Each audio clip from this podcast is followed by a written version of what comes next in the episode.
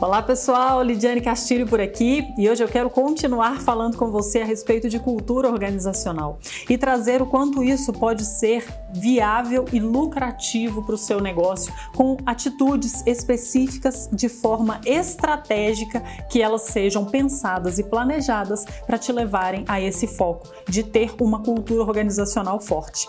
E eu falei com você a respeito de dois pontos principais e eu quero te falar hoje a respeito deles que são duas evidências de cultura que você não pode cometer, porque isso é um erro de cultura organizacional.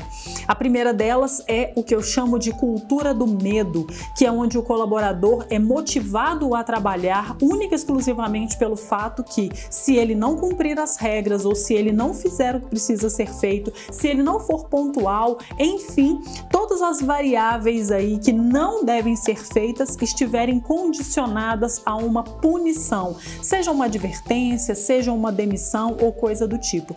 O que eu quero te dizer com isso é, então, Lidiane, você está me falando que o colaborador faz todas essas coisas e eu não devo desligá-lo. Ao contrário, isso não é condizente com uma das coisas que eu mais acredito, que é ter uma equipe de alta performance para que a cultura organizacional seja forte. O que eu quero te dizer é que a cultura do medo não deve ser a forma pela qual você motiva os colaboradores a cumprirem as suas tarefas e, obviamente, os processos internos do seu negócio.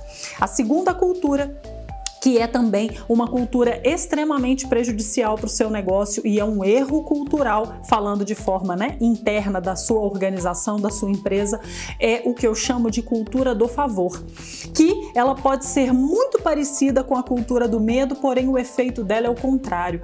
É quando o colaborador é alguém que naturalmente é tratado pelo seu líder como alguém que está sempre fazendo favores. Então, olha, eu não te pago para isso não. Mas será que você poderia me fazer o favorzinho de vir aqui no sábado participar do evento? Será que você poderia me fazer o favor de ficar uma hora a mais e depois a gente vê como é que resolve isso? Ou seja, a regra do jogo do que é direito e do que é dever de ambas as partes, seja da empresa, seja do colaborador, elas não estão ficando claras.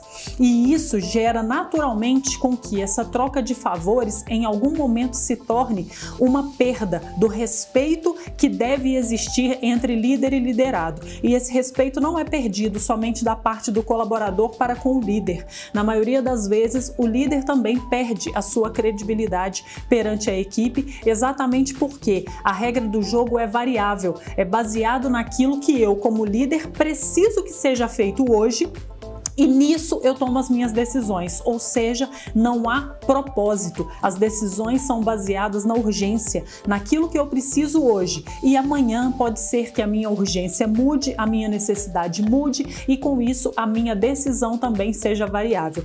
Um caso muito comum disso é quando um colaborador pede folga porque ele fez um favor para o líder no dia anterior e na mesma situação um outro colaborador pede folga, coincidindo o mesmo dia. O critério de decisão não é baseado em uma regra. O critério de decisão é baseado em eu vou dar a folga para ele porque ontem ele me fez algo que eu tenho uma dívida para ele. Mesmo que isso não seja externado, não seja verbalizado, mas essa cultura, e cultura é exatamente isso, nem sempre ela é verbalizada. Cultura é o que acontece e principalmente quando as coisas não são perceptíveis, não são tangíveis, mas todo mundo sabe que existe ali uma cultura do favor por trás das decisões. E é exatamente isso que eu compartilho com você aqui para que você não cometa esses erros e essa é a dica de hoje. Valeu!